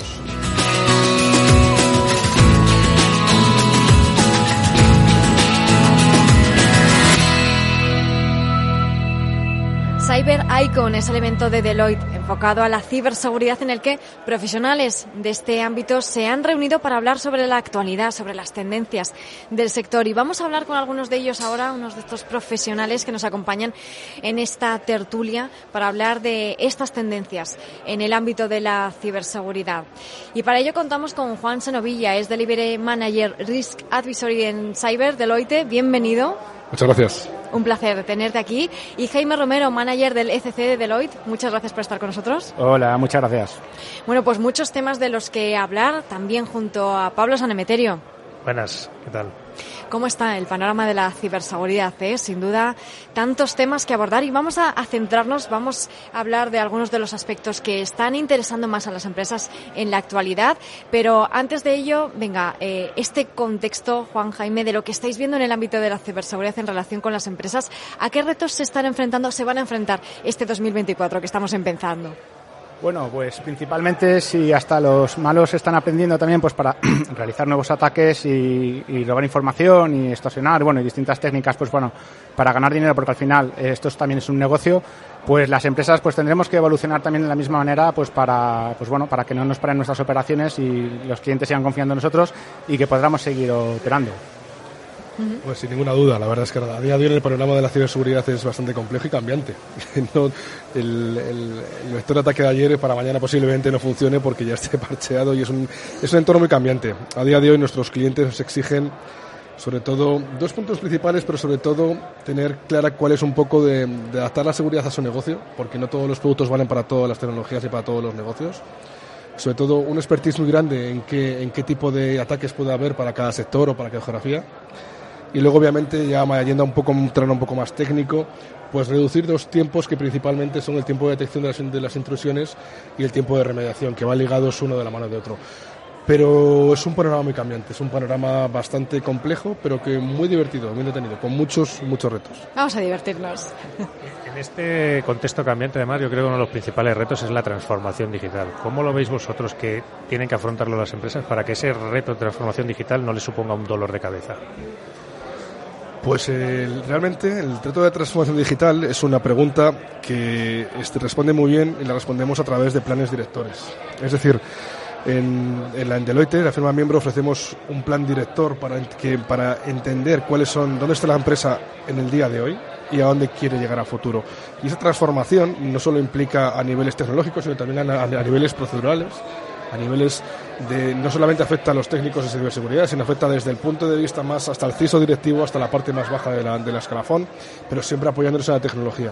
Entonces, la transformación digital se debe de abordar inicialmente siempre orientado a negocio, a proteger el negocio y siempre con puntos e hitos bien definidos y bien claros que nos aporten para poder llegar hacia un punto más, más preciso, más, eh, más eh, sobre todo más eficiente, que es también lo que buscan las empresas porque al final los, los, presupuestos no son infinitos. No sé cómo lo ves tú. Sí, no, totalmente. La transformación digital no es pasar del papel al, al disco duro, sino que eh, requiere, requieren pues, bueno, cambios tanto culturales como eh, de negocio, de procedimiento, de estrategia, eh, porque al final o, o, o, cambias o evolucionas o desapareces, es así. Eso es así, sin duda, y más aún en este sector, como decíais, que avanza tan rápido, ¿no? Cambia tan deprisa. Y estamos hablando de desafíos, de retos que sin duda los hay, pero también tenemos a nuestra disposición tecnologías que están para esto, para resolver estos eh, retos. Jaime, ¿cuáles dirías que son los principales que ahora mismo estáis ayudando a las empresas? Pues bueno, al final eh, lo importante es mm, enfocarnos en las necesidades de nuestros clientes, ¿no? Es decir, los clientes lo que quieren es tener la continuidad de su negocio, eh, poder trabajar con, normalidad, eh, lo más eficiente posible y, y ya está. Eh, lo que haya, la tecnología que montes detrás, pues como que al cliente le da un poco igual. Yo quiero, hacer, yo me dedico a, por ejemplo, fabricar zapatos o o vender enciclopedias, lo que sea, ¿no? Lo que quiero es poder hacerlo todo de la manera más eficiente. La tecnología que haya por detrás, pues, oye, eh, confiar en empresas que saben de eso, pues como puede ser Deloitte, que somos expertos en ese tipo de, de cosas, y viendo las necesidades del cliente, la tipología de negocio, cómo están eh, distribuidos, etcétera, pues aplicar lo mejor que podemos poner. Ahora mismo, pues, eh, eh, soluciones con, relacionadas con, con, inteligencia artificial, que puedas predecir eh, ataques, que puedas eh, cerrar puntos inseguros que tengas en tu, en tu infraestructura, pues bueno, pues todo ese, ese, tipo de cosas, pues para, como digo, ayudar a la resiliencia de, los, de nuestros clientes. Uh -huh. Ahora, desde el punto de vista de las empresas, claramente las tecnologías son importantes, es decir, no, no, son, no son definitivas, pero, pero aportan bastante valor a, a, la posible, a la posible defensa del negocio. Las tecnologías, obviamente, nosotros como Deloitte tenemos una pequeña particularidad y es algo que tenemos que, comentar, que somos agnósticos en tecnología. ¿Qué significa? que no podemos vincularnos con, con, una única tecnología, sino que siempre ofertar varias posibilidades que se adapten mejor a, la, a, la, a, las, a las necesidades del cliente. Y en ese, en ese punto de vista, Estoy de acuerdo con, con, Jaime, es decir, a día de hoy las principales empresas están de, ciberseguridad están potenciando mucho lo que la inteligencia artificial y todo el uso de cómo puede ser un perfil, cómo ayudar al operador, al operador de seguridad para mejorar su día a día. Que eso lo que le permite al final es hacer que el operador se, se encargue o ponga el punto donde tenga que poner el punto en vez de estar buscando o intentar que ir a por la información, sino que la información venga a ella y que ya venga con un, con un rate, con una respuesta aproximada y que luego sea el propio operador quien diga, pues mira, sí, puede ser de acuerdo con esto. O sea, fabricantes a día de hoy, aquí en el Cibericon hay, unos, hay muchísimos de ellos, Palo Alto es uno de ellos, CrowdStrike es uno de ellos, tenemos aquí a Zscaler, tenemos a Kamai, a Radware, todos ellos me consta que están utilizando la inteligencia artificial para mejorar la seguridad y sobre todo para que sea una seguridad más proactiva, más que reactiva en ese sentido. Estabas hablando prevención, detección, respuesta. Yo creo que son un poco los tres pilares en los cuales cualquier compañía debe focalizar sus esfuerzos en ciberseguridad y, evidentemente, pues oye, combinándolo con la parte de transformación digital, inteligencia artificial, etcétera. ¿Dónde creéis un poco que está la parte de valor que aportáis vosotros junto con los partners que tenemos hoy aquí? Pues el, principalmente lo que solemos, lo que, la, aquí hay dos puntos muy importantes, que principalmente lo que solemos aportar bastante es en el tema de talento en el tema de talento y en el tema de, de, de, la, de, cómo, de cómo formamos a nuestra gente. El punto fuerte de Deloitte, sin ningún tipo de dudas, son las personas. Y las personas se las forman. Cada uno tenemos, todos, todos en Deloitte tenemos un plan de formación que, que hace que estemos en las últimas alineados con las últimas eh, vectores o con las últimas tecnologías del mercado y eso permita que la, que la posible eh, eh, add-on que podamos dar a un punto de, a alguien, a un cliente o a una empresa sea, sea, sea muy, muy, muy buena. Hablabas de la, de, la, de, la, de la detección. Todos nuestros clientes nos piden lo mismo, reducir el tiempo de detección. En la presentación que he hecho con, con, con nuestros compañeros de Palo Alto era, la, era clarísimo. Forrester, una de las principales eh, empresas que, de analizadores del mercado, decía que, hay, que pasan hasta 212 días desde que entran hasta que nos damos cuenta. Eso obviamente en el SOC de ayer que hablábamos en la presentación era inviable. O sea, a día de hoy con, las, con, con todas las propuestas que hay a nivel técnico como a nivel mm, personal y como a nivel de, de, inteligencia artificial, todas las corrientes actuales y paradigmas que existen a día de hoy, ese tipo de, de esfuerzos y de días se hacen inviables. Entonces, Deloitte, ¿cómo aporta? Ya, ya te dejo, ya remato Jaime, ¿cómo, cómo, va, ¿cómo aporta Deloitte? Pues obviamente con servicios industrializados, con conocimiento, con alianzas fuertes con fabricantes que nos permiten tener un vínculo muy bueno con ellos y estar a la última, a estar al, día con las tecnologías. Y por supuesto, ya te dejo a ti hablar de la remediación y de nuestro maravilloso sistema de y nuestro equipo de gestión de incidentes. Sí, bueno, lo que comentabas, Pablo, de prevención, detección y respuesta, eh, al final tú puedes prevenir todo lo que tú quieras, pero la seguridad 100% no existe. Es decir, siempre va a haber una brecha nueva o una brecha que te has dejado y, van a entrar por ahí. Entonces las empresas tienen que asumir que mmm, van a ser comprometidas. Es decir, tarde o temprano, eh, o, o, o, no, o, lo son ya y no lo saben, ¿no? Entonces, eh, lo que se habla siempre en el tema de la ciberseguridad es el concepto de resiliencia, ¿no? Es decir, eh, que eh, podamos es, estar activos y estar trabajando el mayor tiempo posible, tener los, el downtown, el downtime, perdón, que, se dice, pues que sea lo, mínimo, lo mínimo posible. Entonces, pues tenemos que eh, ser capaces de tener, pues bueno, eh, tener un compromiso, ¿no? Entre, estos tres puntos, ¿no? De algo que no sea, pues una valla suficientemente no, no alta hasta el infinito porque es imposible, pero suficientemente alta pues para que la gente no quiera pasarla o le cueste mucho eh, mucho pasarla, luego un sistema de detección pues que, que nos avise a tiemp en, en, tiempo pues que algo está pasando y sobre todo pues esta respuesta que es importante pues que, que la tengas todo orquestado, las soluciones que comentaba antes eh, Juan sobre la inteligencia artificial pues para que el analista no esté pasando tiempo en recopilando información de distintos puntos, sino que todo le venga todo súper rápido, ¿para qué? Para eh, que la respuesta sea lo más rápido posible y poder resolver el, el, el problema lo antes, lo antes posible. ¿no?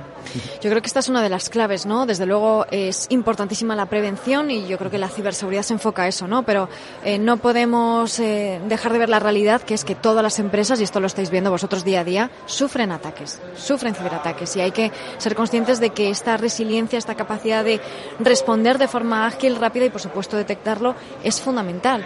Y entrenar esta respuesta, ¿no? Lo estáis viendo seguramente con vuestros clientes, que eso es algo que o, o que os están pidiendo que vosotros tenéis que, que ofrecer para que sean conscientes, ¿no? Sí, de hecho es lo que más, más nos piden, ¿no? Y y también eh, gracias pues bueno a cómo tenemos eh, organizadas las cosas en, en, Deloitte y el sistema de ciencias que tenemos pues somos eh, capaces de decir oye mira estos son nuestros tiempos de respuesta cuando, cómo nos están llegando el tiempo en el que estamos respondiendo cómo, cómo estamos haciendo las cosas cómo eh, tenemos todo documentado y demás la verdad que eso es un, como decía antes eh, Juan los procesos que los tenemos muy industrializados con lo cual eso permite paz mental al analista porque no tiene que, que, que inventarse qué tiene que hacer en cada momento sino que está todo, todo muy, muy, muy muy, muy, muy guiado, con lo cual eso viene muy bien porque eso hace, el trabajar de esta manera hace también que tengas menos rotación de personal porque eh, te, ayuda ¿no? a, que, a, que, a que las cosas eh, eh, funcionen, la gente no tenga tanta, tanta ansiedad, ¿no? Y, y, sobre todo, y lo, y, lo, y lo, principal es que eh, lo, estos métodos estamos en procesos de mejora continua y si vemos que podemos mejorar, pues, pues lo, podemos hacer. Y, como bien dices, ¿no? al final lo que nos piden siempre los, los, clientes es todo el tema de la respuesta, que podamos ser lo, pues, lo más ágiles posibles, porque al final el cliente lo que quiere es hacer su trabajo. ¿no?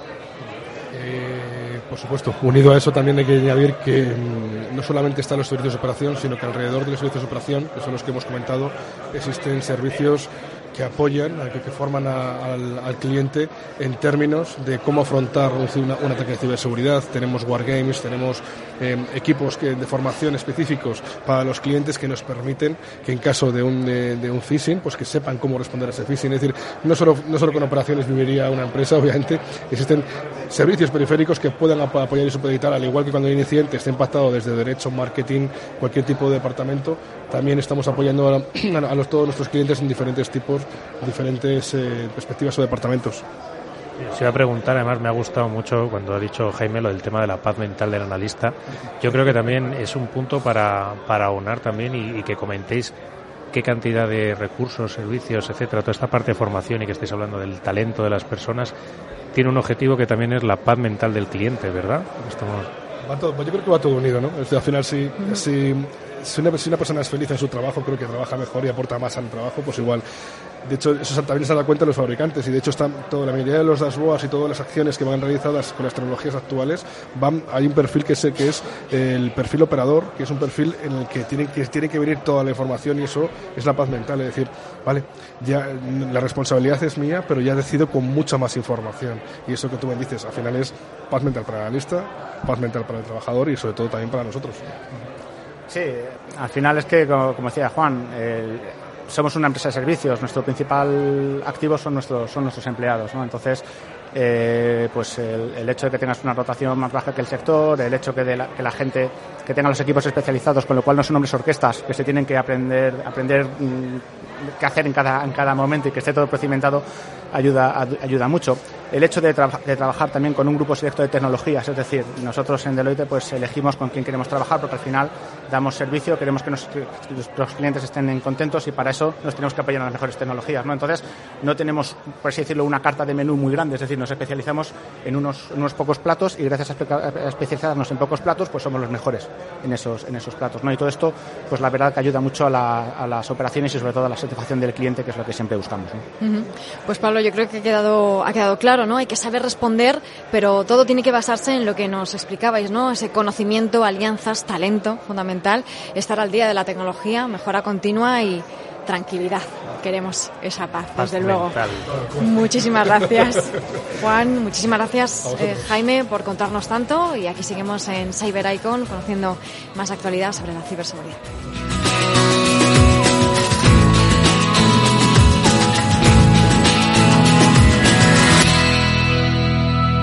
Continuamos en Cyber Icon, el evento de Deloitte que está enfocado a la ciberseguridad, conociendo las tendencias, conociendo las soluciones, conociendo también los retos, desde luego, a los que nos estamos enfrentando en este ámbito. Y profesionales del sector de la ciberseguridad están aquí reunidos para hablar, para debatir sobre esta actualidad.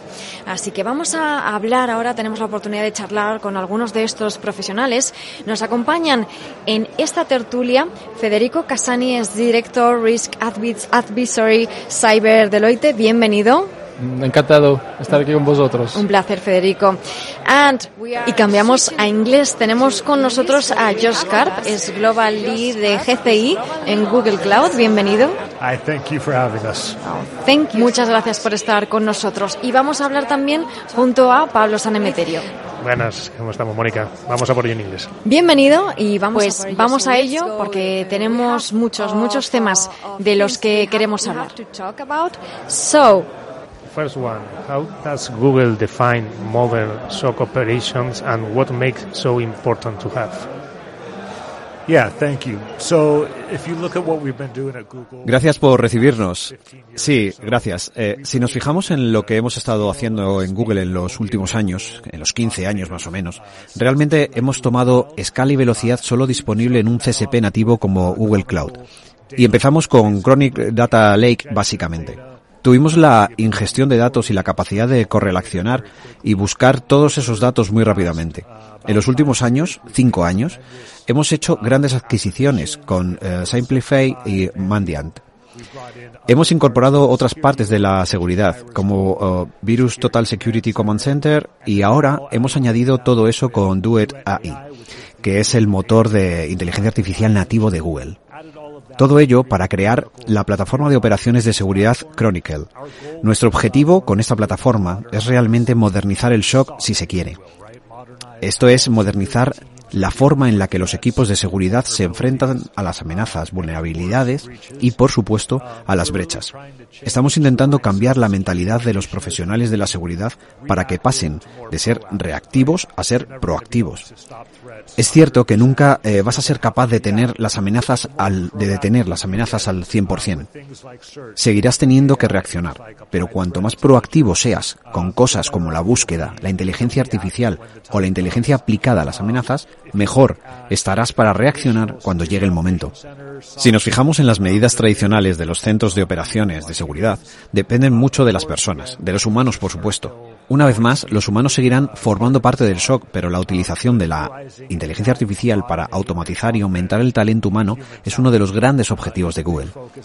Así que estamos incorporando la inteligencia artificial podemos hablar de esto un poco más en la construcción de la inteligencia artificial para ayudar a aumentar el talento de la seguridad que es necesario para ejecutar un shock, como la inteligencia de amenazas. Las organizaciones llevan años incorporando inteligencia sobre amenazas. No es nada nuevo, pero lo que se ha hecho tradicionalmente es simplemente cotejar las IOCs como los datos que llegan a una SIM.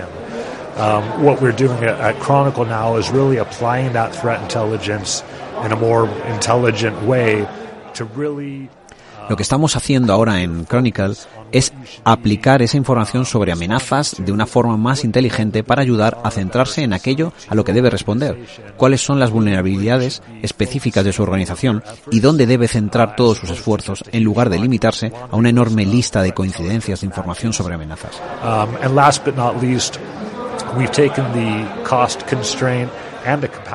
Y por último, pero no por ello menos importante, hemos eliminado las limitaciones de costes y de capacidad de lo que solía ser una simulación tradicional para convertirla en un shock moderno. Así que Google tiene la capacidad, de nuevo, con esa velocidad y esa escala, para traer muchos más datos de lo que nunca ha sido posible en el pasado y, al- y almacenar y retener esos datos durante más de un año. Todos sabemos que las amenazas y las violaciones no ocurren en semanas, ocurren en meses y años. Y en Google creemos que es importante tener acceso a todos esos datos y poder acceder a ellos rápidamente, ya sea para la búsqueda, la detección o la amplificación de inteligencia sobre las amenazas a todos esos datos, ya sea en un año, dos o tres. Y como organización no debería tener que valorar el coste de traer todos estos datos. Así que hemos creado un modelo muy rentable para traer todos esos datos y retenerlos de nuevo durante más de un año para ofrecerte una imagen completa de todo tu entorno. Y en Google creemos que esta es realmente la respuesta a la modernización del shock. Uh, and we feel at Google this is really the, the answer to modernizing the SOC. That's so interesting. Esto es muy interesante porque, como estabas diciendo, Josh, necesitamos ser proactivos. Esto es muy importante en la actualidad cuando hablamos de ciberseguridad, ¿verdad? Todo cambia muy rápido. Y Federico, ¿cómo definirías, cómo define Deloitte la modernización de SecOps? Modernization. Thank you, thank, thank you just to say everything because... Gracias, gracias, gracias por decirlo todo, porque en primer lugar realmente creemos en esta asociación. Es por eso que hoy tenemos a Google y Deloitte y Google están trabajando juntos por mucho tiempo. Desde hace dos años ofrecemos nuestro servicio Deloitte MXDR y tenemos la suite de configuración de Google Clone Nyclen detrás de todo esto. Y lo que se acaba de decir antes, al final del día de hoy, estamos hablando de visibilidad y velocidad.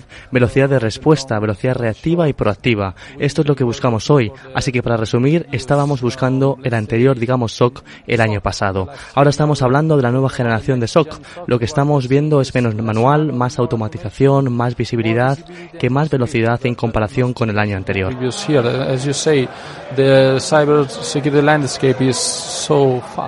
Como dices, el panorama de la ciberseguridad es tan rápido que cambia a diario, así que tener datos a tu disposición y ser más rápido reaccionando y analizando, digamos, actividad amenazante, por ejemplo, y tener automatización para defender al, cliente de forma muy rápida es parte clave para nosotros. En resumen, creemos firmemente en la colaboración. Una vez más, gracias por permanecer aquí con nosotros como Google. Al mismo tiempo, realmente creemos que la parte humana es clave, como el Yoit, que realmente creemos que tiene talento, viene entrenando para ser capaz de proporcionar a los clientes un servicio adecuado con una muy alta calidad como Deloitte siempre está buscando. A proper service to the very high quality as Deloitte is always looking for. ¿Cuál es la visión de inteligencia artificial? Google es una empresa que lleva trabajando muchos años en el campo de la inteligencia artificial y eh, habéis hablado sobre la inteligencia artificial. ¿Cuál crees que es la función o qué crees que va a ser la actividad de la inteligencia artificial en ciberseguridad? Yeah, uh, Google is, is really well positioned. Uh, in the Sí, Google está muy bien posicionado en todo el debate sobre la IA. Eh, es cierto, la, la IA está en todas partes hoy en día, pero Google ha estado haciendo una IA durante muchos años, muchos años. No es algo nuevo con lo que nos eh, hayamos subido al carro. Y lo que realmente estamos tratando de lograr con la IA son algunas tareas muy simples. Si nos fijamos en cosas como el espacio de trabajo de Google, creamos un documento. Ahora tenemos el Duet AI, eh, que Google Workspace, y, puedes pedirle al Duet AI que te ayude a crear un documento. Esto es que estamos tomando eh, el mismo enfoque en la seguridad. Ahora tenemos eh, Duet AI en Chronicle SecOps y puedes pedirle al Duet ahí que te ayude a crear reglas de detección que te ayude a resumir amenazas o brechas dentro del entorno, que te ayude a abrir o monitorizar y cerrar casos a medida que avanzas en el proceso de remediación. Una vez más, hay, que, hay una escasez de, de talento en el sector de la seguridad que hay que abordar. Pero lo que estamos haciendo es que con la inteligencia artificial podemos descargarnos de parte de este trabajo que generalmente hacían las personas y ahora hacerlo con la IA. En cuanto a FITI, creo que lo mejor de la asociación con Deloitte y Google es que Google tiene, con diferencia, la plataforma de operaciones de seguridad más moderna y avanzada del mercado actual. Deloitte, que es nuestro principal socio y cuenta con el mejor personal, la mejor aplicación, las mejores relaciones y juntos eh, formamos una fuerza increíble. Creo que la seguridad ha pasado de ser una conversación a nivel eh, CISO a ser ahora una conversación a nivel CEO e incluso de consejo de administración. Y Deloitte está en la sala de juntas con todos nuestros clientes. Así que es realmente emocionante para nosotros asociarnos de esta manera. Pero con la IA, en concreto, nuestro objetivo es reducir el tiempo total y el personal necesario para gestionar un centro de operaciones de seguridad. Y realmente creo que estamos en una gran posición para hacerlo. Con la inteligencia artificial de Google y en este campo, la ciberseguridad, es vital tener una buena alianza eh, buenos socios, los mejores socios, cierto es, que realmente saben lo que están haciendo en sus campos.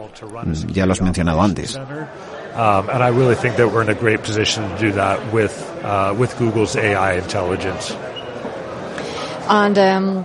y en este campo, el de la ciberseguridad, es vital tener buenas alianzas, los mejores partners que sepan realmente de su campo lo que están haciendo. Y lo has mencionado antes, Federico. En este sentido, Deloitte es el principal partner de Google en ciberseguridad. ¿Cómo podéis ayudar a las empresas a acelerar este camino a un SecOps moderno? I think this is a good question. Uh, Deloitte uh, developed during this year in a very Creo que esta es una muy buena pregunta. Deloitte ha desarrollado durante este año un enfoque eficaz que llamamos enfoque de extremo a extremo, resumiendo tres pilares, asesorar, implementar y operar. De esta manera, Deloitte es capaz de ayudar al cliente a apoyarle en su viaje cibernético, partiendo de la estrategia, en cuenta lo que hay que hacer para tener la postura de ciberseguridad adecuada para estar protegidos. Y gracias a la solución MXDR y a la suite Client SOCOP que la respalda, podemos crear, podemos tener bajo un mismo paraguas una suite que pueda ayudar al cliente a protegerse frente a la actual amenaza de ciberseguridad a la que nos enfrentamos ahora.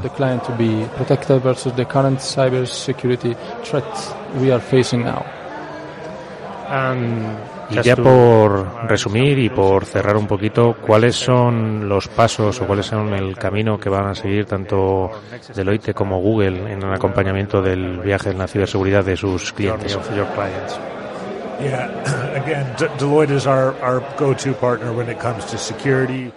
Sí, una vez más, Deloitte es nuestro socio cuando se trata de seguridad, especialmente aquí en Europa.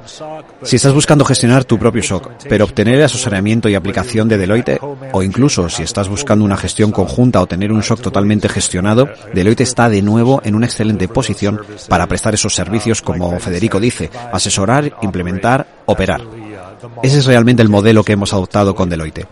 Por supuesto que hay información en el sitio web de seguridad de eh, Google eh, Cloud sobre nuestra asociación con Deloitte y esperamos hacer de Deloitte por segundo año consecutivo nuestro socio de seguridad número uno. Todo está cambiando muy deprisa, pero también tenemos muchas herramientas, soluciones para enfrentar los retos que tienen las empresas hoy en día y en el futuro.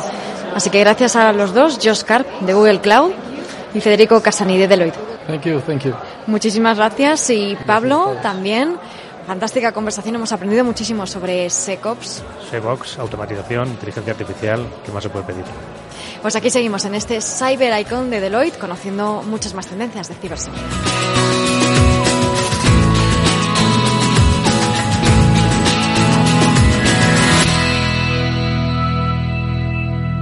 Cyber Icon evento de referencia organizado por Deloitte en el cual pues estamos pudiendo asistir a charlas a gran concentración de talento y de, y de expertise que además Deloitte se encarga de formar bien a sus trabajadores en todas estas tecnologías y tenemos la suerte de contar con, con, y ellos tienen la suerte de contar con grandes partners del sector de la ciberseguridad.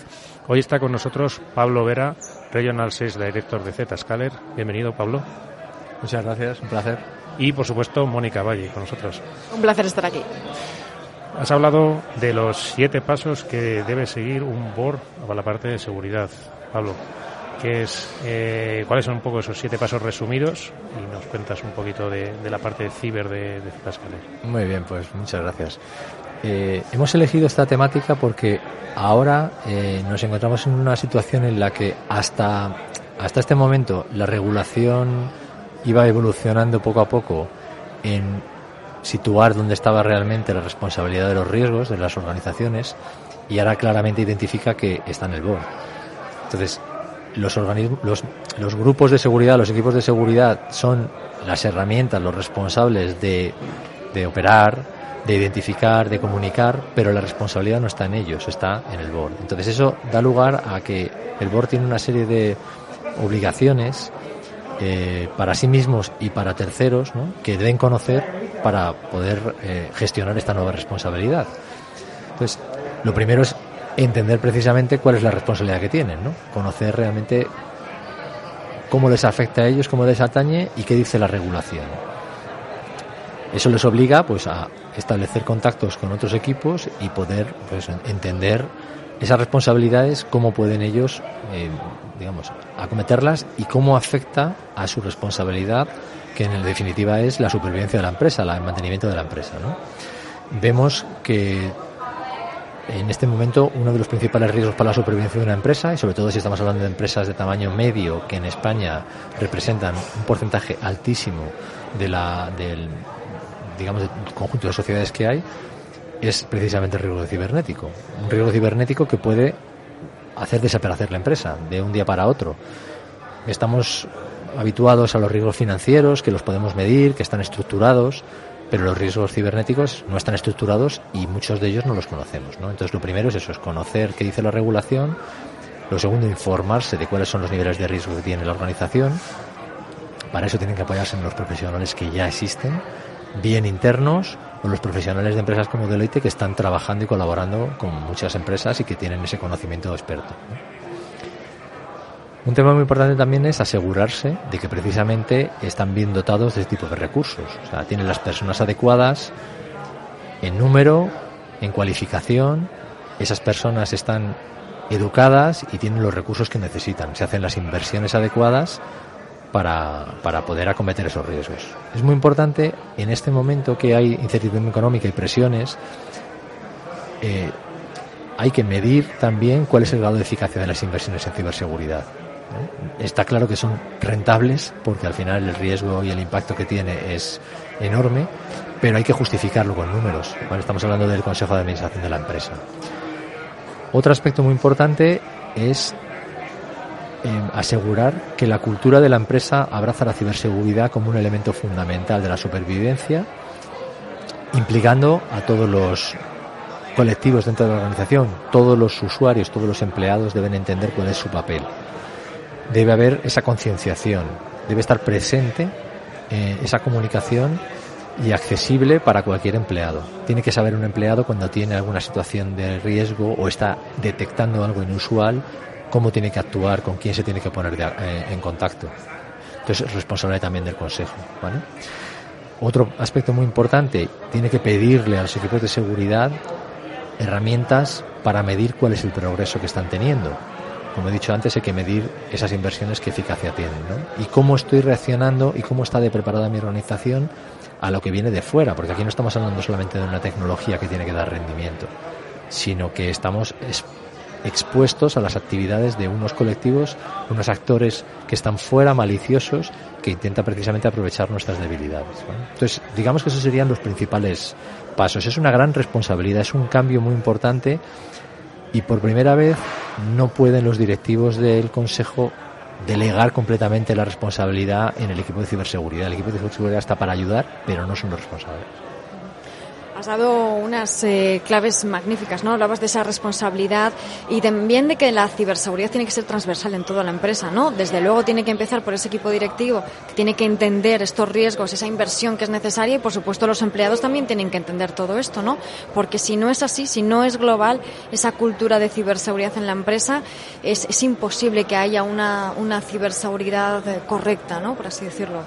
Por supuesto, es un esfuerzo muy grande que hay que hacer. Es verdad que hay grandes, bueno, esta misma emisora, ¿no? esta misma radio este programa ayuda en esa faceta de concienciación. ¿no? Al final se trata de poner al gran público en contexto de cuál es tu papel, porque todo el mundo tiene un papel. Es verdad que la tecnología y el equipo de seguridad tiene que hacer que no dependa del usuario. El usuario es una primera barrera. Si el usuario está entrenado y es capaz de detectar una situación sospechosa o realmente una situación peligrosa, pues es una barrera súper eficaz, porque es el primero que va a cortar la actividad.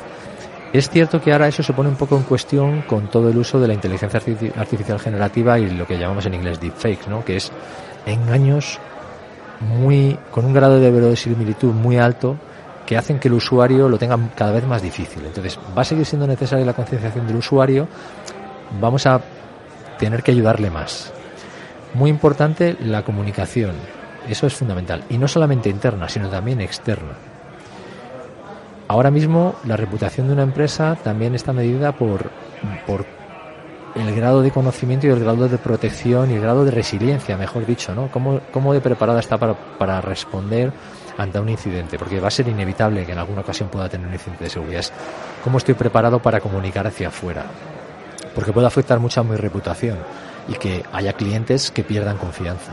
Entonces es comunicación interna, pero comunicación externa también. Ser capaces de, en una situación de este tipo, comunicar y luego de alguna manera mostrar, inclusive en los, en las, digamos, las memorias anuales, si tienes que presentar memorias anuales porque estás en bolsa, etcétera, aspectos de cómo estás tratando los riesgos de ciberseguridad.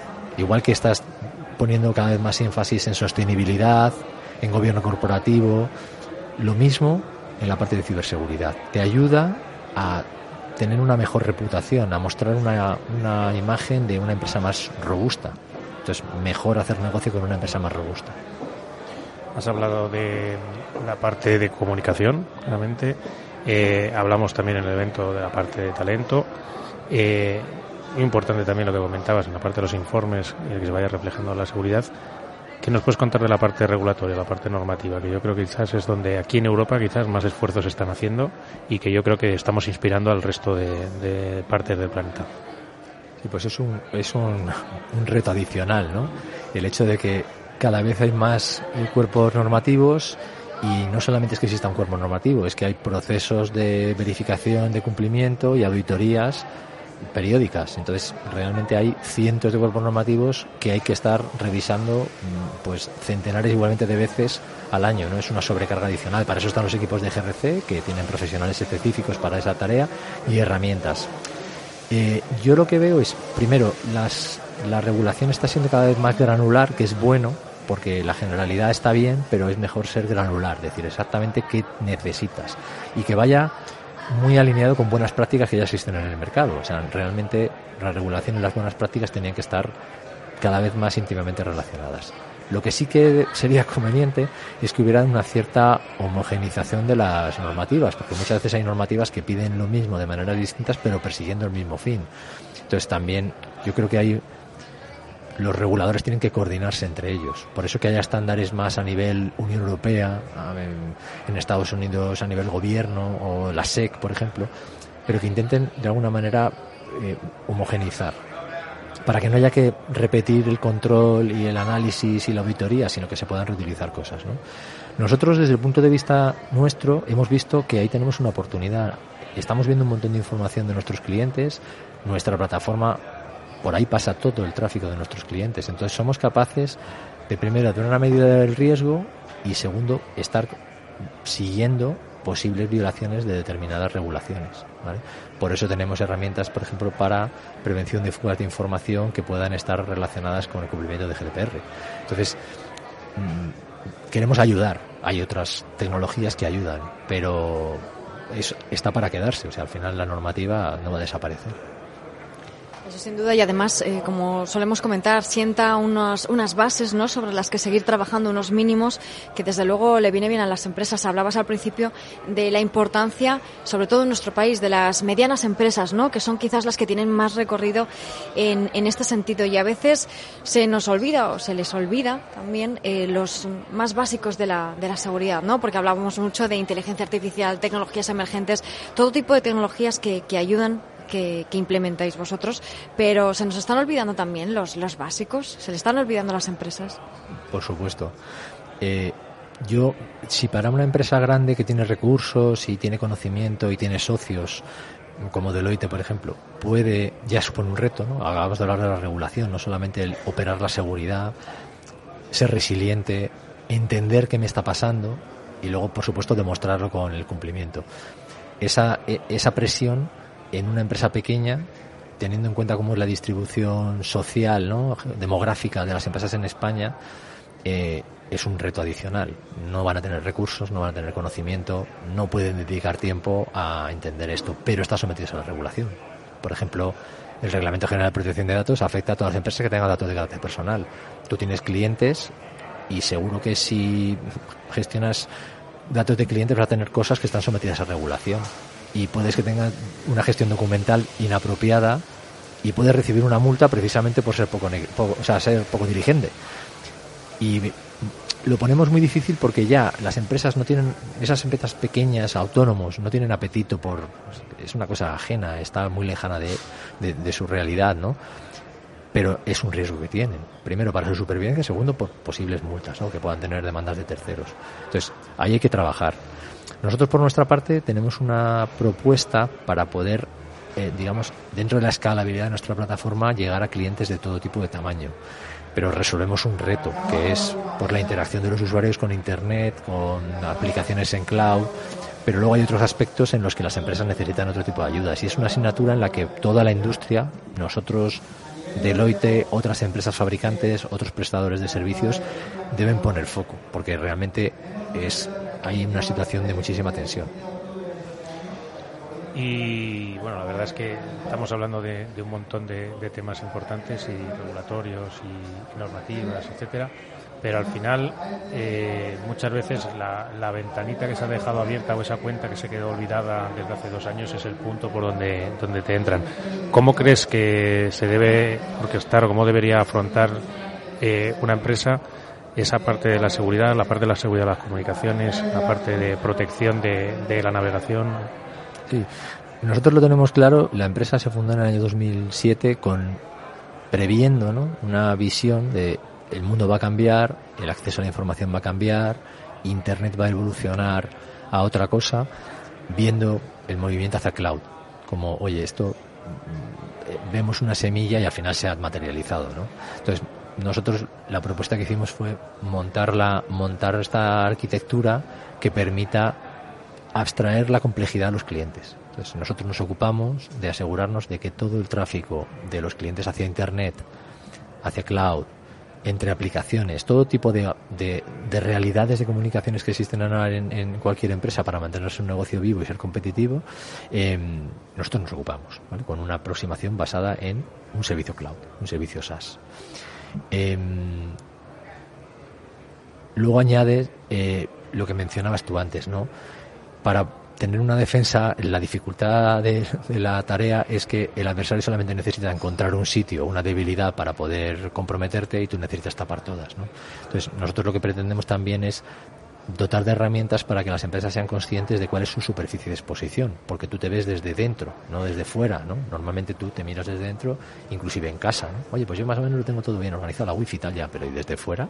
Como como se ve, ¿no? Entonces, para eso tenemos tecnología, para facilitar a, los, a, los, a nuestros clientes esa información, de decir, te has dejado aquí una puerta abierta, tienes una cuenta mal configurada, tienes datos en, una, en un servidor que está expuesto y que se pueden acceder desde el exterior, ¿no? Eso no solamente para ellos, sino para terceros, que es una cosa que no hemos mencionado. Al final los terceros, todas las empresas tienen relaciones comerciales con otros que le prestan servicios, que puede ser la empresa de marketing, de paquetería, una empresa de trabajo temporal, o cualquier tipo de interacción. Eh, tienes que establecer una relación de confianza muchas veces para que los negocios y los procesos funcionen. Entonces estás heredando el riesgo de ese socio. Entonces, una cosa también importante es saber tus socios cuál es su nivel de exposición. Entonces, hay múltiples cosas. Hay básicos que muchas empresas no están acometiendo, pero que pueden resolver en parte el ser apetitoso. O sea, ya no se trata de evitar un incidente, sino que alguien vea que no merece la pena tomarse la molestia de intentarlo contigo porque el vecino pues es como el, que tiene perro y no tiene perro, ¿no? Pues hay una casa que tiene perros, rejas, alarma, perdón, pues el vecino no lo tiene, pues el ladrón irá al vecino. Salvo que quiera ir a tu casa porque tienes un anillo de diamantes y entonces da igual, perro, lo que quieras, ¿no? Pero por eso poner pequeñas, pequeñas medidas como por ejemplo doble factor de autenticación para las cuentas, ¿no? Es decir, oye, que no sea simplemente una contraseña, porque el ataque de phishing que engaña al usuario para poner su nombre de usuario y su contraseña, podemos caer cualquiera. Pero si tienes luego una medida adicional que solamente tiene su usuario legítimo, el adversario no va a poder suplantarle, ¿no? Pues ese tipo de cosas básicas. No es, no es fácil cerrar todas las puertas, pero ponerlo difícil con esas pequeñas prácticas te va, te permite con poco esfuerzo hacer un progreso muy grande. Y lo que también me ha gustado mucho, Pablo, es que comentabas que la ciberseguridad también eh, podría utilizarse y tiene que utilizarse ¿no? por parte de las empresas como un añadido, como un valor añadido de, oye, no solamente estoy protegiendo mis datos, estoy haciendo esto, doy este tipo de servicios, sino que además me estoy preocupando esto y te está beneficiando a ti como cliente, como socio, etcétera, ¿no?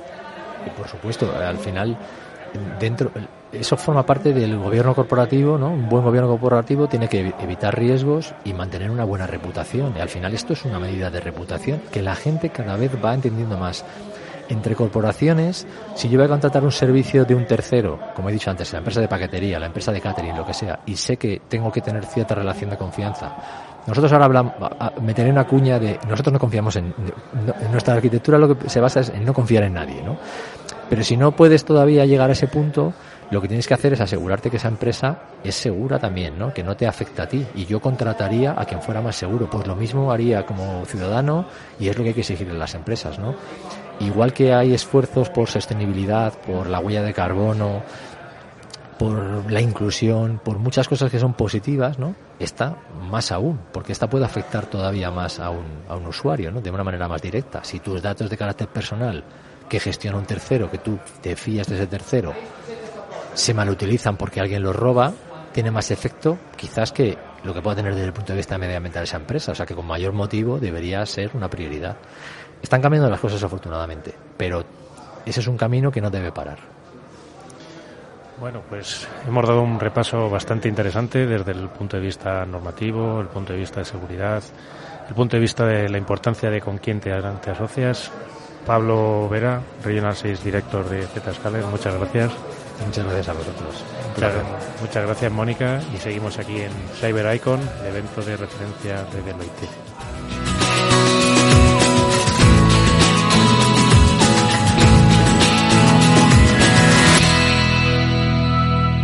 Seguimos hablando con los protagonistas de Cyber Icon, el evento de referencia de ciberseguridad y tecnología organizado por Deloitte y precisamente uno de esos protagonistas es quien se ha encargado de congregar a tanto conocimiento en este Within Center de Madrid. Estamos hablando con Rubén Frieiro. Él es socio del área de ciberseguridad de Deloitte y como digo, pues poco menos que el máximo responsable de haber traído aquí todo este conocimiento. Rubén, ¿cómo estás? Bienvenido.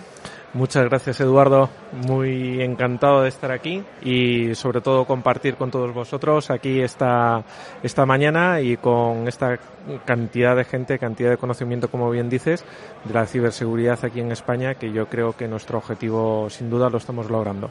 Una conversación que vamos a llevar a cabo también junto a Pablo Sanemeterio. Pablo, ¿cómo estás? Muy bien Eduardo. Oye, y Rubén, mucho conocimiento, muchas empresas. ¿Cuál ha sido el enfoque eh, principal con el que habéis querido organizar este Cyber Icon? Porque son muchas las compañías de primer nivel, multinacionales, con múltiples enfoques sobre las estrategias de ciberseguridad a las que las empresas se deben acoger. ¿Y cuál ha sido pues ese planteamiento inicial, Rubén? Pues el primer planteamiento inicial es eh, sobre todo pensando en cuáles son nuestros clientes habituales y en tratar de generar un evento en el que nos ayude a responder las principales preguntas y las principales dudas que tienen en cuando ellos tienen que abordar los problemas de ciberseguridad, ¿no? Y qué mejor que en ese punto de encuentro hacerlo de la mano de las que son, entendemos a nuestro, a nuestro buen entender, las, eh, los principales actores, los principales proveedores de tecnología en el ámbito de la ciberseguridad. Con lo cual, Sumando esas dos cosas, necesidades de nuestros clientes por nuestro objetivo de aportarles valor y también de enriquecer la alianza con todas estas compañías con las que solemos trabajar, pues qué mejor que hacerlo con un evento de esta naturaleza. Oye Rubén, enhorabuena también por, me sumo enhorabuena por el evento, que la verdad tanto conocimiento y tanto tanto saber de ciberseguridad junto, la verdad es que da, da gusto verlo y, tanto experto alrededor de, Deloitte es, es, una, una, suerte. ¿Vuestros clientes os, os valoran esta parte de, digamos, de expertise que tenéis con estos fabricantes y cómo conseguís hacer un ecosistema de partners, esa transición digital, que yo creo que es el reto principal que, que afrontan todas las compañías, ¿verdad? Sí, desde luego que sí. Eh, una consultora como la nuestra, que trata de mantener cierta posición eh, cierto equilibrio entre todos estos proveedores, pues al final lo que buscamos es generar relaciones eh, que busquen eso, que busquen aportar valor para ellos, ¿no? Eh, cuando los clientes nos plantean problemas, eh, soluciones eh, que para el problema de ciberseguridad, como sabes, no, no son sencillas, pues lo que tratamos es de generar o de buscar un enfoque lo más colaborativo posible y lo más honesto también con ellos, ¿no? Es, cada proveedor, pues evidentemente tiene una aportación de valor en todo este ecosistema de seguridad, la diversidad es muy alta y la competencia entre todos yo creo que es sana, ¿no? Entonces, a, partir de esto, la solución, pues el consenso que se logra buscando la solución entre esas tres partes, eh, entre nosotros, nuestra opinión, lo que conocemos las necesidades del cliente, el propio cliente, su propia estrategia, su propio plan de digitalización, pues que conlleva una serie de, eh, por así decirlo, de fronteras o de límites, eh, también desde el punto de vista presupuestario y la aportación de valor de cada proveedor, pues al final da ese, ese caldo de cultivo, ¿no? En el cual, pues al final florecen las relaciones y florecen las, las soluciones y sobre todo la generosidad también con que estos proveedores, muchos de ellos que son competidores en, en el día a día, pues se juntan y tratan pues de, de, convivir en este tipo de eventos pues para tratar de aportar el mayor número de soluciones posibles. Oye, ellos tienen nombre y apellidos, estamos hablando de Akamai, estamos hablando de Netscope, Palo Alto, Google Cloud, Zscaler, entre otros que os acompañan y con los que también estamos hablando en este Cyber Icon, que vamos a poder, por supuesto, seguir en la sintonía de Capital Radio y que eh, os han hablado y están hablando de numerosos aspectos. Estamos hablando de Zero Trust, estamos hablando de la protección del dato, el componente de la segurización en la nube y desde la nube, también, si no me equivoco, el papel de la eh, estructura directiva dentro de las estrategias de ciberseguridad de las compañías. Son muchos los, los enfoques que te habéis planteado para este, para este encuentro, Rubén. Sí, la verdad es que son muchos. Es cierto que hay un, un driver, conductor de todo esto, eh, y para nosotros es eh, el momento de transformación en el que se encuentran la mayor parte de nuestros clientes, ¿no? El aprovechar las oportunidades que da la transformación tecnológica, eh, campos como estamos viendo ahora, como es la inteligencia artificial, que tiene un impacto muy alto en cómo los clientes pueden mejorar sus oportunidades de negocio, desde luego que lo que hacen es que abren nuevos frentes desde el punto de vista de la protección, desde el punto de vista de la seguridad del dato, de la seguridad de las personas, del identidad que necesitan eh, compañías muy especializadas y muy de alto valor para ayudar a gestionarlos. Eh, eso precisamente yo creo que es lo que enriquece este tipo de, eventos, ¿no? El, el, el, hacer el punto de encuentro donde encontrar soluciones a estos problemas. Oye, si me permite, Pablo, eh, soluciones a estos problemas. Hemos definido muy bien ese escenario de conocimiento, de trabajo, de expertise, ¿no? Que hoy se aglutinan en torno a Deloitte, pero para hacer frente a problemas. ¿Cómo nos definimos hoy estos problemas? Eh, este 2024, ¿cuál es ese escenario de amenazas al que se enfrentan las empresas a las que acompañáis? Pues la verdad es que es un escenario que yo creo que va a ahondar mucho en los problemas que ya hemos visto en, este último año pasado, ¿no? Eh, cada vez más vemos que la inteligencia artificial pues está teniendo un impacto muy alto en determinadas campañas asociadas a la ingeniería social. Eh, el ser humano, por desgracia, el usuario de la tecnología sigue siendo el eslabón más vulnerable de toda esta cadena de protección y a partir de ahí, juntando pues eh, esas eh, deficiencias en conocimiento o en la conducta que siguen los usuarios con vulnerabilidades que existen en la tecnología, pues nos obliga a estar siempre un paso por delante en establecer medidas de protección. Eh, creemos que evidentemente ransomware va a seguir siendo una amenaza con un impacto muy alto y que desde el punto de vista de la explotación del canal digital, la importancia que tiene desde el punto de vista de la generación de ingresos para las compañías, el cibercrimen desde el punto de vista ya de fraude, de las estafas, de, directamente eh, la pérdida del coste directo por, por fraude, también va a tener un impacto alto. ¿no? En definitiva, proteger la infraestructura desde el punto de vista de ransomware, reforzar la identidad digital de los usuarios y proteger también eh, esos canales digitales y buscar nexos de unión eh, con soluciones más orientadas a proteger el negocio, pues yo creo que son las tres tendencias clave que vamos a seguir viendo a lo largo del 24. Y hemos estado hablando mucho de los cambios que provoca la transformación digital. Eh, ¿Se están traduciendo esos cambios también dentro de la parte administrativa, organizativa de las empresas? Es decir, las empresas también se están cambiando y están viendo que la ciberseguridad es algo que tienen que tratar en los más altos organismos de, las empresas. Sin lugar a duda. De hecho, también vemos que cada vez el, el, que era responsable de seguridad dentro de las organizaciones, la R de responsable toma un papel pues mucho más protagonista.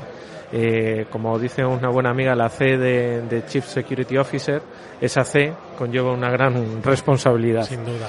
Entonces, eh, cada vez más el responsable de seguridad está saliendo del ámbito de IT, está teniendo una presencia mucho mayor en los comités de dirección, una línea de reporting pues mucho más directa con CEOs, eh, y con el resto de las figuras de los CXOs de las organizaciones y por lo tanto es una persona más eh, que aconseja sobre el desarrollo del negocio y sobre todo viendo que uno de los riesgos que más puede llevar al traste la consecución de los objetivos de negocio pues puede venir precisamente de la mano de la tecnología. Por un lado nos apoyamos en ella para acelerar nuestra transformación. Por otro lado, abrimos puertas a riesgos y amenazas que las compañías, pues lamentablemente, no están lo suficientemente preparadas para gestionarlas. Oye, hoy estamos pudiendo comprobar cómo, aparte de ese ecosistema de empresas competidoras, pero que también comparten conocimiento en este Cyber Icon, están acompañadas de numerosos especialistas de Deloitte que forman parte de esa yo creo que interesantísima y amplísima red de eh, personas que forman parte del área de ciberseguridad de Deloitte, un área muy grande, creciente y que eh, resulta estratégica para el conjunto de la, de la compañía. ¿Cómo es ese acompañamiento que hacéis a las compañías de Deloitte, ese servicio de ciberseguridad que quizás eh, todavía muchas otras no lo identifican como parte importante de Deloitte, pero que, como digo, va adquiriendo cada vez más dimensión? Sí, la verdad es que tenemos la suerte de contar en España con un equipo, la verdad es que muy amplio, ¿no? A día de hoy en España somos ya cerca de 1.200 profesionales dedicados a la ciberseguridad y que operamos, pues evidentemente con clientes eh, de muy distinto tamaño y, también con una huella a nivel de los países en los que están presentes muy grande, ¿no? Compañías eh, multinacionales y que lo que buscan de un proveedor como nosotros que le pueda acompañar allá en, en donde tienen sus operaciones.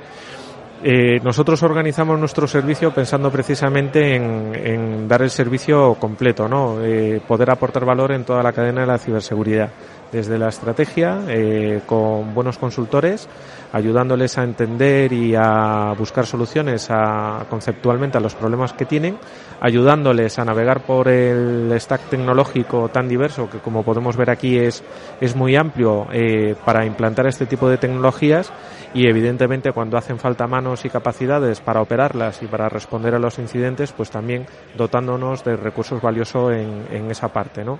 Por eso nuestro modelo es un modelo que intenta ser lo más redondo posible desde el punto de vista del advice, del implement y el operate, como nosotros lo llamamos y has hablado un poco de 1.200 profesionales en, todo el mundo. ¿Cómo estáis en, España? En España, en España, Si nos vamos al mundo... ¿Cuántos, ¿Cuántos centros de seguridad tenéis en el mundo? ¿Cuántos profesionales tenéis en el mundo? Ya que me he equivocado de Centros de seguridad, la verdad es que, eh, como sabéis, la marca Deloitte pues es una consultora con una presencia internacional muy, muy amplia. Eh, estamos presentes en, un montón de países con casi 300.000 profesionales a, nivel mundial dedicados a la ciberseguridad eh, tradicionalmente los analistas, Forrester, Gartner, todo este tipo eh, de compañías que se dedican a hacer advice sobre el, estado de la ciberseguridad nos reconoce como uno de los proveedores clave en este ámbito. ¿no? Eh, centros como el que tenemos aquí en Madrid, eh, tenemos al menos dos ubicados por en, uno en Madrid y otros y otros dos en, en, geografías, pues para cubrir la parte más de Asia Pacífico y la parte más de las Américas. Eh, y son centros eh, que nosotros llamamos eh, centros globales de delivery, que eso tiene una connotación eh, muy valiosa dentro de la red Deloitte porque quiere decir que son centros que desde el punto de vista de procedimientos de profesionales pues las soluciones que aportan eh, son únicas en toda la red y con eso lo que intentamos es apoyar eh, a los más de casi 50.000 profesionales que se dedican a la ciberseguridad en el mundo ¿no? somos la verdad es que un, un equipo muy poco conocido a veces fuera de los ámbitos de la ciberseguridad eh, pero en el ámbito de la ciberseguridad creo que sí que bastante reconocidos eh, por nuestros clientes. Oye, una última cosa me gustaría preguntarte, Rubén, y es eh, volver a insistir en un, en un aspecto que es el de la transformación digital y vincularla al, al, concepto de ciberseguridad, que no hay ciberseguridad si no hay transformación digital y no hay transformación digital si no hay ciberseguridad. Es cierto que esta fusión de conceptos es eh, relativamente reciente cuando la estamos defendiendo. Mucho después de haber hablado de transformación digital. Todavía estamos a tiempo de aquellos que hablábamos hace quizás 5 o 10 años de transformación digital, pero no lo vinculamos a la ciberseguridad. ¿Estamos a tiempo de poder vincularla? Sí, yo creo que sí, estamos a tiempo y de hecho, eh, por suerte, yo creo que cada vez más el enfoque que va predominando en el mercado es la seguridad por defecto. Yo creo que la regulación también va a empujar en esa dirección. Eh, es cierto que hay grandes sectores eh, tremendamente apalancados en la tecnología, como es el sector financiero, donde ellos hace tiempo ya que entendieron que la seguridad y la protección tenía que ir de la mano del desarrollo de la tecnología y eso se está extendiendo al resto de industrias. ¿no? Entonces, gracias a, eh, por una parte, la regulación que va a empujar a las compañías a, impulsar cada vez más el tema de la seguridad por defecto y a que los directivos cada vez son más conscientes de los riesgos que conlleva la tecnología, pues van a ayudar a que esté cada vez más, más presente. ¿no? Por suerte yo creo que es un vaticinio bueno para el futuro saber que vamos a seguir teniendo negocio, oportunidades en este ámbito y que sobre todo que el impacto que vamos a generar en la sociedad cada vez va a ser mayor, ¿no? porque vamos a poner soluciones donde vamos a dejar de responder, yo creo, a, a los incidentes, a prevenirlos, ¿no? a evitar que estos pues eh, puedan tener eh, lugar. Bueno, pues esas oportunidades se están escribiendo hoy aquí en este Cyber Icon que organiza Deloitte en el Withing Center de Madrid y que con el apoyo de Zscaler, Google Cloud, Palo Alto, Netscope y Akamai pues eh, comparten conocimiento y, como digo, diseñan esa hoja de ruta para las compañías eh, para trabajar en el futuro, para optimizar y aprovechar todo lo bueno que el mundo digital les trae, pero hacerlo desde una perspectiva mucho más segura. Nos ha acompañado Rubén Frieiro, que es socio de ciberseguridad de Deloitte, al que le agradecemos mucho que haya compartido estos minutos con nosotros. Rubén, mucha suerte para el futuro. Hasta muy pronto. Muchísimas gracias a vosotros por acompañaros y por estar aquí presentes un día tan especial para nosotros. Un placer. Gracias, gracias. Pablo. Gracias. CyberIcon, el punto de encuentro de referencia para difundir, compartir y transmitir el conocimiento sobre tecnología y ciberseguridad en la era digital, organizado por Deloitte.